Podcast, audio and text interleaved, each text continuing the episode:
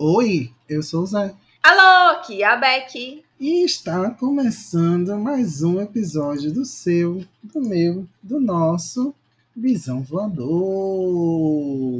E teve boatos que eu ainda estava na pior.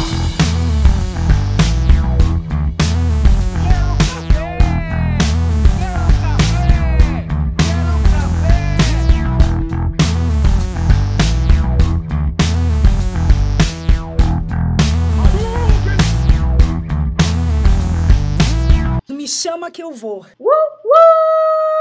Hoje voltando aqui com um dos programinhas gostosinhos, que a gente gosta muito de gravar também, né? Porque a gente é todo um bando de nerds de UO.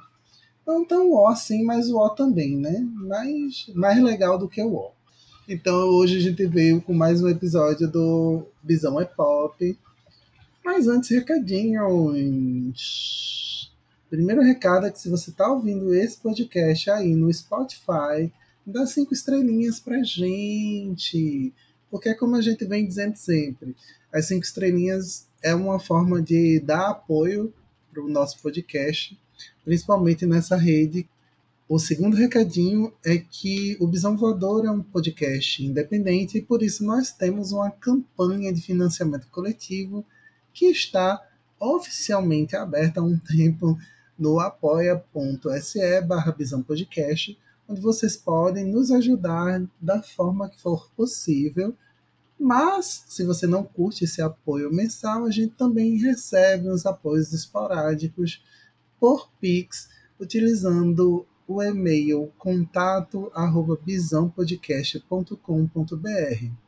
O último recadinho é que se você gosta muito de conversar, de saber de antemão o que é que a gente vai falar aqui no podcast, ou né, o que é que a gente gostaria de saber que vocês querem ouvir e tudo mais, sugestões, conversas bobinhas e engraçadinhas que a gente ama demais, é só entrar no nosso grupo do Telegram. O link para o grupo tá na descrição do episódio, então é só correr, dar uma clicada, entrar e conversar com todos nós. E aproveitar que tem gente que lê mapa astral e joga lá o mapa, porque aí, né, é questão de caráter mesmo. A gente vai ler o seu mapa e a gente vai fofocar bastante sobre ele. Exatamente. E assim, gente, se você, ó, só dizendo, entendeu? Se você entrar no grupo do Telegram, você vai receber a minha newsletter falando sobre a minha conversão, entendeu? No cristianismo. Você não entendeu nada disso? Tem que ir no grupo do Telegram, meu amor, porque tá as fofocas aqui de tudo lá. Exatamente. E é isso, pessoal. Como foi dito logo no início, São Bisão é pop, então a gente vai falar de alguma coisa dessa cultura muito grande, pop, etc. e tal.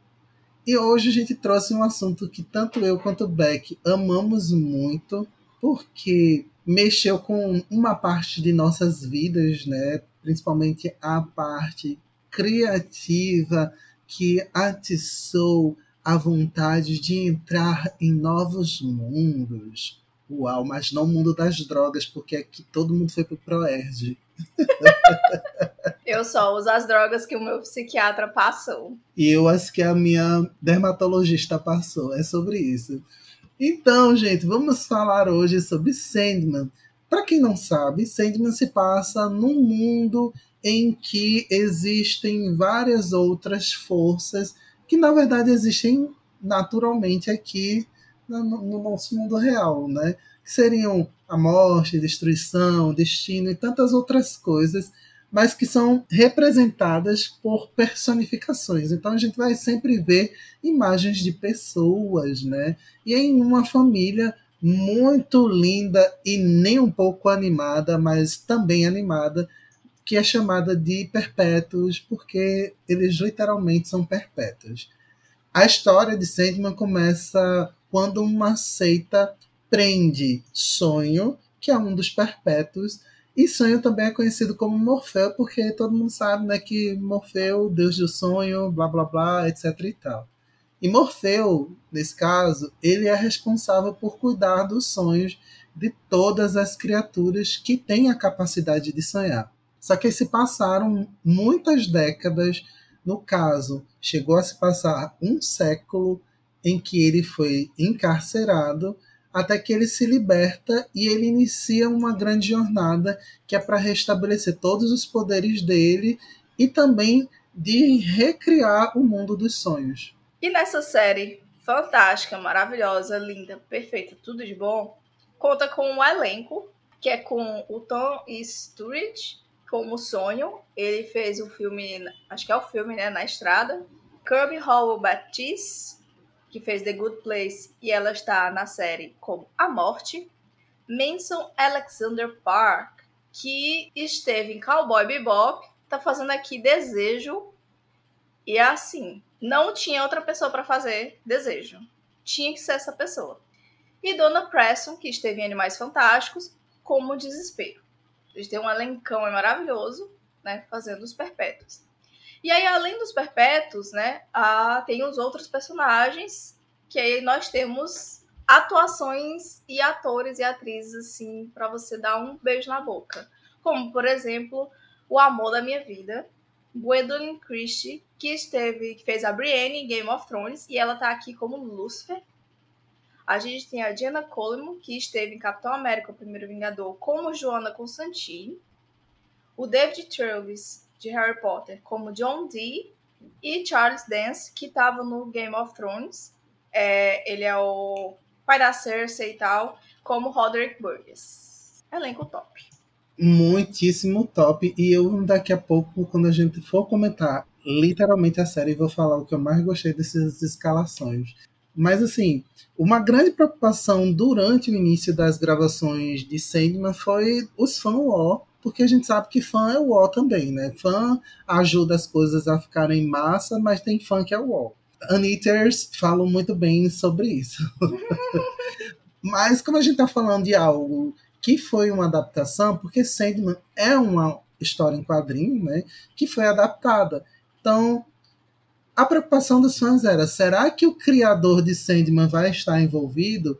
Nesse caso, Neil Gaiman, que é o escritor da série, ele também assinou a produção e escreveu o roteiro do primeiro episódio junto com o produtor David Goyer, que é, ele foi o, um dos produtores de Batman Cavaleiro das Trevas, e do showrunner Alan Heinberg, que estava envolvido com Mulher Maravilha. Neil Gaiman teve tanta participação na produção que ele chegou a dar conselho e também dar muita bronca no elenco. Sim. Inclusive, teve a bronca que ele deu no Sturridge, né, que faz o sonho, que era para ele não agir como Batman. Que essa foi a referência que ele estava usando para fazer o sonho. E aí o Neil Gaiman disse: Então, você está fazendo o sonho, você não está fazendo o Batman. E aí a atuação dele, no fim das contas, ficou, tipo, incrível. E aí, assim, é... a série, né, a primeira temporada, tem 11 episódios e ela adapta é, os dois arcos da HQ original, o, os dois primeiros arcos, que é o Prelúdios e Noturnos e Casa de Bonecas.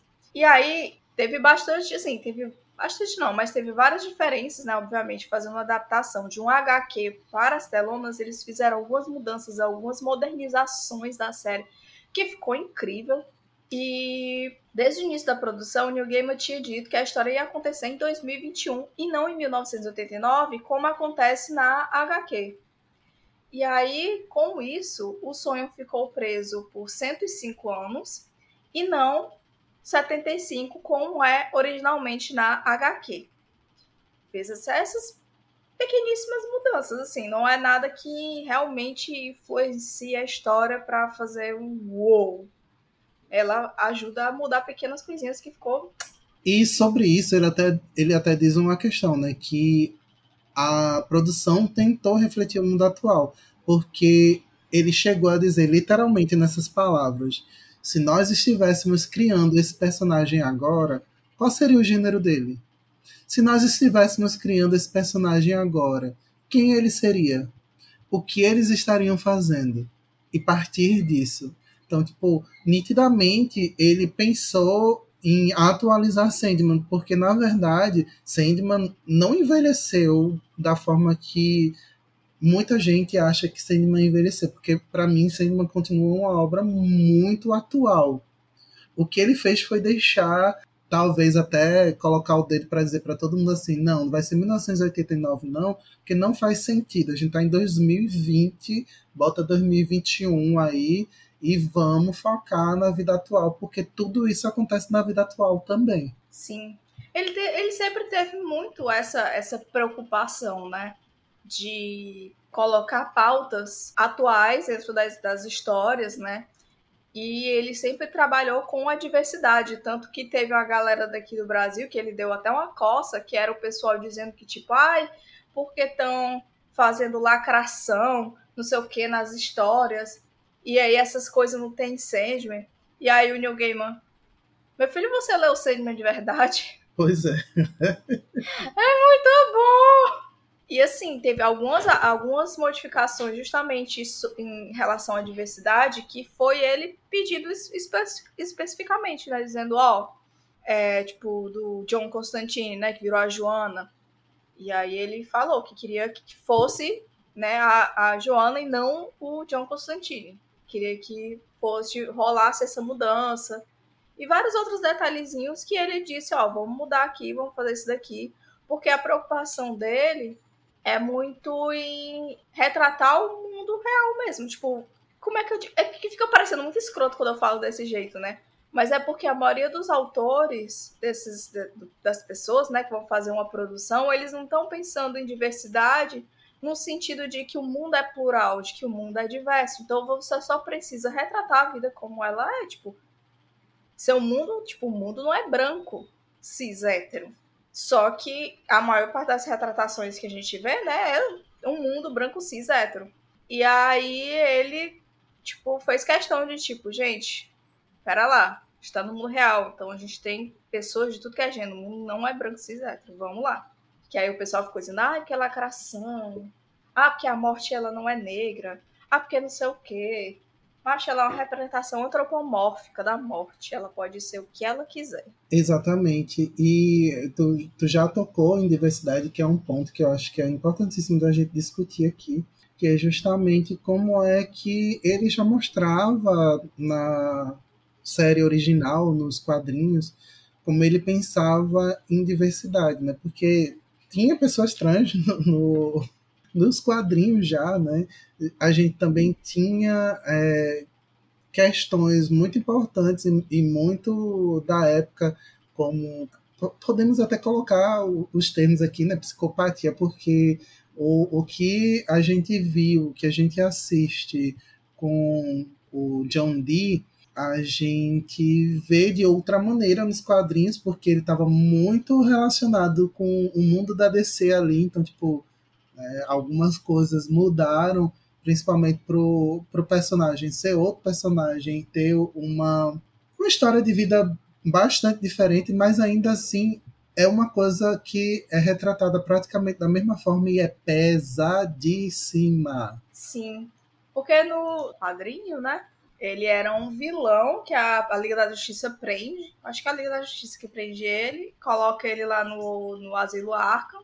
E aí ali a história dele é basicamente depois que prendem ele, né? Ele teve autorização da DC para utilizar esses... ele tem autorização da DC, né, da época que ele trabalhava para DC, ele teve essa autorização para pegar esses personagens super tipo fundo de baú. Então quando você vai ler a HQ do sempre você vê vários personagens da DC. E aí tem esse personagem específico que, nossa, o episódio dele na série, puta merda, viu? Eles atualizaram ali várias questões é um episódio que ele é todo em cores quentes. Ele é um episódio que é amarelo, laranja, vermelho, que é para representar toda a violência estética, toda a, os sentimentos, né, fervilhando dentro das pessoas e tal. Eu acho esse episódio fantástico. Pois é. E outra coisa de diversidade que a gente vê é, por exemplo, a cena de Sandman entrando no inferno e encontrando com nada. Claro que ali ele não mostrou o que eu estava esperando, que era mais ou menos como foi que nasceu o relacionamento dele com nada que a gente tem na, na Casa das Bonecas. Ficou mais uma citação, mas foi muito bonito como eles mostraram que dependendo da cultura e dependendo da forma que você acredita numa coisa, ela vai ser semelhante a você. Sendo aquela figura meio pálida, né, tipo uma uma pessoa branca pálida, anêmica, que de repente, quando encontra com nada, vira Kaiku, que para cultura de nada, que é a cultura do primeiro povo, né, é uma pessoa negra. E ele se mostra ela como uma pessoa que ela literalmente vê. Então, tipo, já mostra aí outra, outra questão. Tanto que isso fica muito forte com a relação que a gente tem com a morte, porque a morte nos quadrinhos é uma mulher branca, mas a morte pode ser de qualquer jeito, ela pode ser branca, azul, vermelha, preta. Né? Inclusive no quadrinho a gente vê ela de outras formas também, mais jovem, mais velha e tal. Enfim. Então ele sempre brinca com isso no, no, nos quadrinhos e ele trouxe isso na série. Acho que ele meteu o dedo também, né? Porque eu acredito que ele meteu o dedo nisso aí. Ele meteu o dedo em tudo. Pois é, para que a série ficasse extremamente diversa. Sim. É, foi uma coisa que você, você vai procurar e ele deixa bem claro é, que ele meteu, meteu mesmo o dele em relação a como seriam é, os, os personagens, né? Como, como eles seriam retratados. Ele fez questão que a, eles fossem do jeito que eles estão na série. Então, e é muito legal você ver que, tipo, eles estão. Como é, que eu, como é que eu falo, né? Porque não tem só a questão da, da, dessa diversidade física, né? A gente tem a diversidade de ter pessoas né, da comunidade LGBT retratadas com naturalidade, não é como o pessoal disse, né, que é lacração. É simplesmente, simplesmente tá ali. E nos quadrinhos é do mesmo jeito. Tipo, teve, tem os personagens e não tem nenhum tipo de destaque especial para isso e tal. É só. Ah, eu não sei explicar essas coisas, não. Fica parecendo. Eu, eu fico falando, eu fico pensando Caramba, parece que eu tô tentando, sei lá, lacrar alguma coisa assim, sabe? Tentando dizer, tentando arranjar desculpas para alguma coisa. Lacrou, lacrou. Uh, segura o lacre! Teve outra, outra coisa também, né? Que foi uma mudança também em personagens, que é a, a de Rose e a de Unity também. E do Jed, com certeza, mas tipo, desses três personagens que são brancos no, no quadrinho, mas na série são todos negros. Sim. O final de Rose é um pouco diferente do final dos quadrinhos também, mas tem um detalhe que eu espero que eles rebusquem na, na segunda temporada, né? Também não espero que acabe na segunda temporada, pelo menos na terceira, umas três temporadas para a gente ser feliz, né? Provavelmente deve ter três temporadas, né? Se bem que eles trabalharam tão bem né, nessa, nessa primeira temporada, os, os arcos. Ai, não sei. Agora eu tô.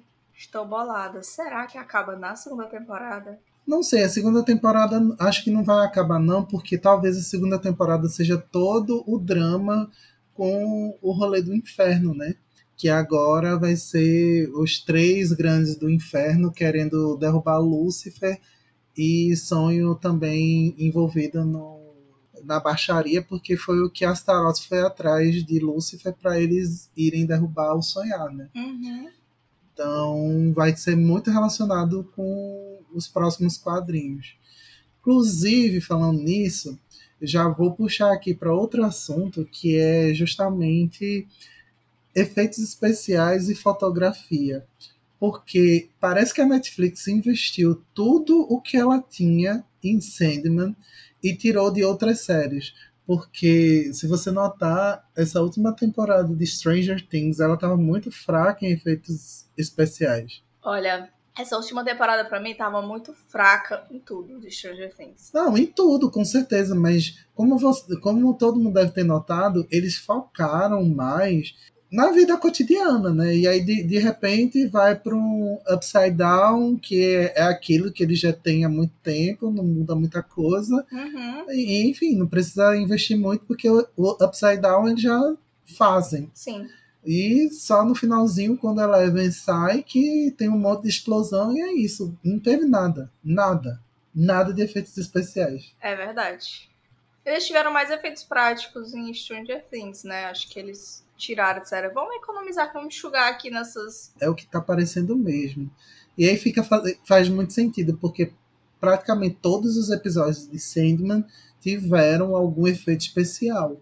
E o CGI deles estava muito bem feito também. Sim, tava, tava incrível mesmo. Então, tipo, eles investiram muito. Porque eu acho que eles sabiam também que ia dar um, um retorno massa para eles, né? É uma história que já, já foi aclamada e continua sendo aclamada. E acho que agora a New Gamer vai ganhar bastante dinheiro com os, as versões capa dura. Ai, meu Deus, bota dinheiro no bolso da gata. Como se a gata precisasse, né? Porque tá aí uma coisa que nunca parou de vender é Sandman, viu? Pode crer. E é mais as pessoas que já têm, não é muita galera que nunca leu, não. Mas enfim, em relação a isso também, eu adorei as trocas de, de roupa de Lucifer. Nossa, Ai, tudo pra mim. Aí ele chega lá, Lúcifer, todo de branco, tal, conversando. Oi, sonho. E aí, como é que tá as coisas? Aí, de repente, não, é guerra. Aí, aí já, Lúcifer já vira assim, todo de preto. Eu amo. amo, é pra brigar, vamos brigar. Sim. Ai, nossa, Lucifer, viu? A Gwendolyn Christie ali, ela conseguiu pegar, assim, todo o cinismo de Lucifer, conseguiu... Ai, E ela ficou super feliz, né? É porque Lúcifer tem um sentido muito forte na história, que tanto para dar origem a outras histórias, como deu na, na época que Sandman foi lançado como quadrinho, assim como porque Lúcifer é uma grande homenagem. Inicialmente, Lúcifer foi pensado como David Bowie. Então, a Gwendolyn ficou muito feliz porque ela foi escolhida para um papel muito massa e que um dia também foi homenagem para uma pessoa muito massa. por parte dos, dos personagens do, do Sandman, né? Foi o Neil Gaiman, ele deu umas homenageadas mesmo. Sim, teve muito, muito personagem que teve isso. Agora, de diferença entre a HQ e a série, que, tipo, eu acho que eles poderiam ter colocado e acabaram não investindo nisso, foi que, na verdade, eles só colocaram uma disputa para Sandman conseguir o Elmo. Quando no quadrinho ele disputa também com Corazon, não, não somente com Lucifer. É, acho que ele rolou mesmo uma economia, né? É, tipo, ou uma economia ou uma resumida também de roteiro, um enxugado em roteiro, para não precisar de muito episódio. Sim, quando eu falei de economia era pensando nesse sentido mesmo. né? Dar aquela enxugada assim no, no roteiro. É, porque eram três disputas e as outras duas disputas também são muito legais. Então, tipo, eu senti falta de ver essas outras duas porque elas também eram muito legais. Sim. Mas só aquela também foi ótima, porque virou uma série de memes. Nossa, aquela cena, ela é incrível, maravilhosa, foda, perfeita. Mas os memes, sabe, assim, os memes, é tipo assim, eu perco tudo com, com os memes. E eu não consigo decidir qual é o melhor meme. Não dá. Eu amo que o pessoal bota Lucifer, eu sou o Brasil. Ai, não, tem um que é, é, Na hora que o Sandman vai falar, tipo, ele fala sua esperança, aí o Lúcio vai e fala, pega na minha e balança.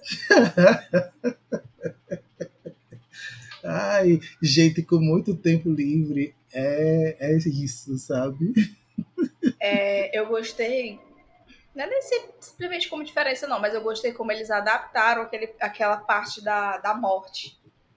Né? Ela mostrando pro irmão, basicamente, né, que, tipo, olha, você perdeu o seu rumo, brother. Volta aqui, ó, presta atenção no que eu tô te falando. E se você se assistiu e você não tem uma leve chorada, algo de errado não está certo. É, mas enfim, quais são suas expectativas para a segunda temporada? Olha, eu acho que o, do, o, o meu arco favorito é da Casa de Bonecas. Nesse sentido, eu tô com uma expectativa assim bem mais alta, né? Porque na Casa de Bonecas é quando é, tá toda aquela putaria também com o inferno, né? Uhum. Então eu quero muito ver como é que eles vão contar a história do, do Sandman com a Nada, como é que eles vão, né, representar aquelas brigas que vai ter da galera indo lá no, no, no pop do, no perturbar o pop do sonho.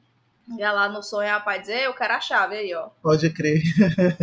E aí ele ter que, né, ter que aguentar o, o- justamente o sonho que é assim muito sociável, né? Ele adora né, uma visita.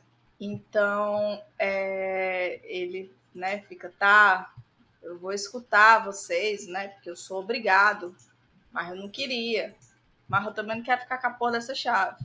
E aí ver como é que né, eles vão fazer. Eu quero saber também muito como é que eles vão fazer para a conversa do Sandman, né, com, com o Lucifer, quando ele chega lá para resgatar nada. Ai, meu Deus, eu quero ver a cena da reunião familiar. Ai, meu Deus, eu quero muito. Quero ver a, a perturbação. E eu tô muito ansiosa também para ver, é, por exemplo, o Delírio. Porque eu acho que não é um, uma personagem muito fácil de você representar fisicamente, né?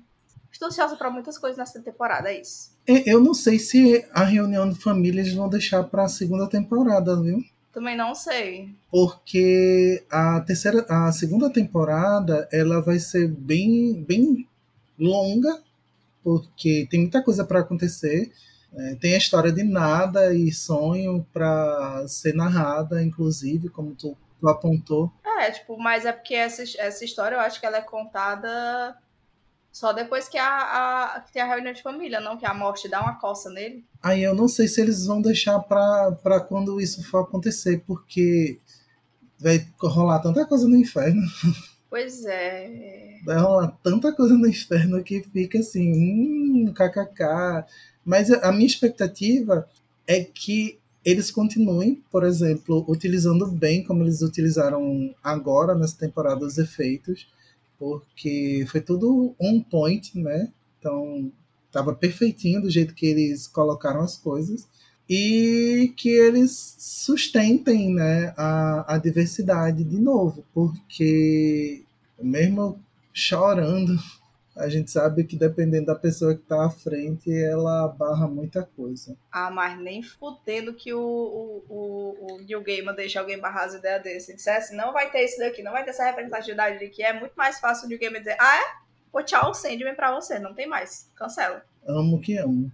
Mas é isso, é isso que eu, eu tenho a expectativa de que isso seja sustentado. E que seja uma ótima temporada. Finalizando provavelmente com a entrega da chave e Sandman dizendo: tá ligado que aquele aí que vocês estão falando tão lindamente dele, ele meio que ignorou que vocês existem e disse: fica aí com essa chave, né?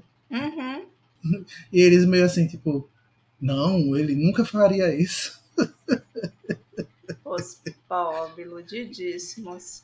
E o boy fazendo o quê? Tomando um banho de sol na praia. Sim. Encontrando com outro filho, fingindo que, não conhe... que eles não se conhecem.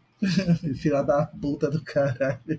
Olha, é uma coisa assim que eu amo nesse Lucifer. Porque ele é realmente, ele realmente está cagando para as outras pessoas, sabe? Tem um, um, um, dos quadrinhos dele que é muito fantástico porque é uma garota que ela tem um, ela tem uma habilidade que ela desconhecia que ele precisa. Aí ele vai atrás dela, ela faz uma cagada lá do, da porra. E aí ele chega pra ela e diz: Ó, oh, posso te ajudar a resolver aqui esse bagulho. Tu me ajuda, eu te ajudo. Aí ela acha, né? Tipo, apesar de ser Lúcifer, como tá, ele tá lá no meio do, do bagulho, ela acha que, tipo, ah, se ele tá aqui no meio do bagulho comigo, então é, ele vai me ajudar até o final. Né? Tô safe aqui. E não é bem assim, não. Tipo, ele vai meio que, entre aspas, protegendo ela, enquanto ela é útil para ele. Depois que ela não é mais útil para ele, ele faz tchau, falou. Que é uma coisa assim que eu achei fantástica, porque normalmente nessas histórias é tipo, ah, porque ele é tipo, fazer aquele, aquele estereótipo do, do cara que não se importa só que aí quando ele conhece, ou, tipo, ah, é uma, uma, uma garota, ou alguém que é mais novo, né, um adolescente tudo mais, aí o coração amolece, e aí, né, no final das contas, se torna uma pessoa melhor, e sabe, esse tipo de coisa. Não tem, não tem isso aqui. Pra Lúcifer, não. Pra Lúcifer, tipo, meu irmão, tu nem não, tu já serviu teu propósito. Falou, legal. E ele se manda assim e deixa ela na merda. É muito bom. É um spoiler sem ser spoiler, porque ninguém sabe de qual quadrinho eu estou falando, a menos que você tenha lido. É sobre, mas se você leu, não é spoiler. Exatamente, reflita. E aí fica a pergunta: vocês estão vendo que a gente é bem nerdzona, bem focada em Sandman, que a gente gosta muito da história, porque, enfim, né, mexeu muito com os momentos que a gente passou na vida, né? E que teve essa companhia do amor, lá, lá, lá, lá, lá, lá, e fica uma perguntinha para vocês. Vocês querem que a gente grave um episódio falando sobre todos os perpétuos e inclusive explicando por que eles chamam um dos perpétuos de filho pródigo? Exatamente. Se vocês quiserem aí, né, um episódio é, mais específico né, com detalhes da série do, do, dos quadrinhos, no caso, né? Com detalhes dos quadrinhos, falando realmente sobre os quadrinhos, aprofundando o bagulho. Vocês falam, a gente pode fazer pequenos episódios sobre os personagens, ou a gente pode fazer episódios, né, sobre um pouco mais do que só os, os perpétuos. Fica aí no ar. É isso aí. E a gente vai amar fazer, se vocês quiserem. É, e se vocês não quiserem, pode ser que a gente faça também, ó. É, também. Nunca se sabe. Aquelas, né? E vamos de Wi-Fi? Vamos de Wi-Fi. Então, para indicar aqui no Wi-Fi, eu tenho duas indicações, certo? Uma de New Gamer e a outra não é do New Gamer, mas é relacionada ao universo do Sandman. Uh, essa relacionada ao universo do Sandman é um quadrinho que eu não sei se vocês conseguem encontrar, mas assim, para vender, eu não sei se eles vão relançar ou se eles relançaram, que o nome é As Fúrias que é do Mike Carey e do John Bolton, que vai contar a história da Lita Hall depois que acaba a série do Sandman. É muito bom esse quadrinho, ele é fantástico.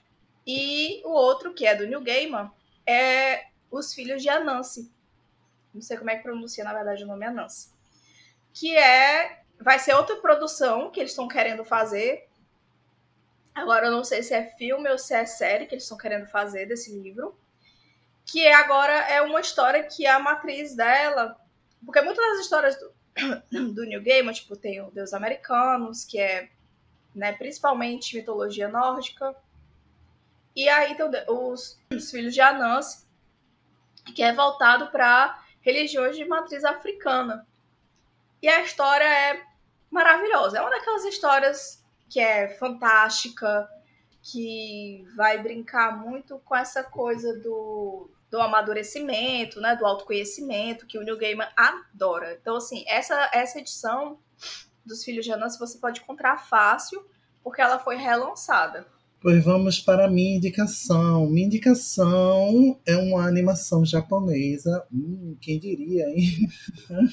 É um reboot, não é reboot, na verdade, é um remake, né? Que é de um, uma série de mangás e também virou animação muito tempo atrás que é bem gostosinha e bem demoníaca, que é Bastarde.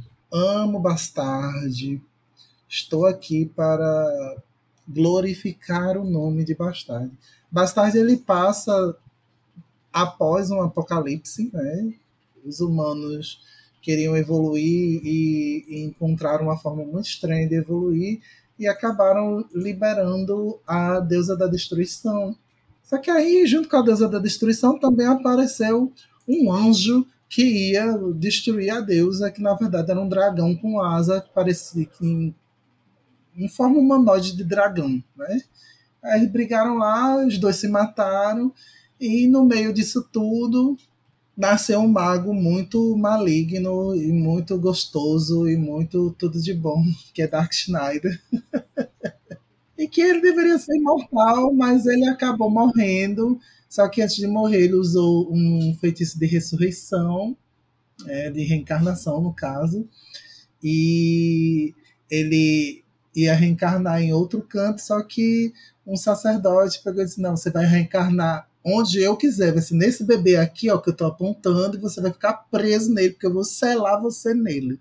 Aí pronto, aconteceu isso, ele ficou preso dentro de um bebê e ele cresce nesse bebê que é Lucien e às vezes ele precisa ser liberto por Yoko, que é a filha desse sacerdote que selou ele. E a forma de libertar ele normalmente é dando um beijo na boca dele, né? É uma coisa bem doida, bem aleatória, bem coisa de japonês que não tem muita criatividade para fazer coisas tem muito o que fazer, né? Aí bota uma virgem que tem que ser virgem E para liberar um selo, ela precisa beijar alguém virgem. É isso. Mas aí a gente tem um mago demoníaco que quer matar todo mundo, e isso é muito bom. Você fica com vontade de ver ele destruindo o planeta quando ele sai, ele aparece. O conceito, sabe, de muito bom. Um conceito muito bom é a vontade que ele tem de destruir o mundo e de matar um monte de gente. Isso aí é ótimo. Exatamente, tô, é isso que eu tô dizendo. Tipo, o conceito, entendeu? muito bom. Toca diretamente na minha alma de Ariana. É, faz, faz sentido, faz sentido. Eu acho super válido. É um sentimento, assim, que eu acho que boa parte das pessoas deveriam carregar, sabe? Vale a pena, aquelas. Amo. E é isso, pessoal. Espero que vocês tenham gostado do episódio. Vocês sabem, o Bisão Voador está em todas as redes sociais como arroba Bisão Podcast. Chega lá, manda uma DM, conversa com nós, compartilha o episódio, marca a gente. É sobre isso. Se vocês quiserem também mandar um relato ou alguma coisa mais formal, quem sabe tem uma marca aqui muito garotinha querendo contratar a gente, manda um e-mail para contato arroba bisãopodcast.com.br. Repetindo, contato arroba bisãopodcast.com.br. Ficamos por aqui e nos vemos na próxima semana. Um beijo, galera. Tchau. Beijinho no bumbum de vocês. Até a próxima.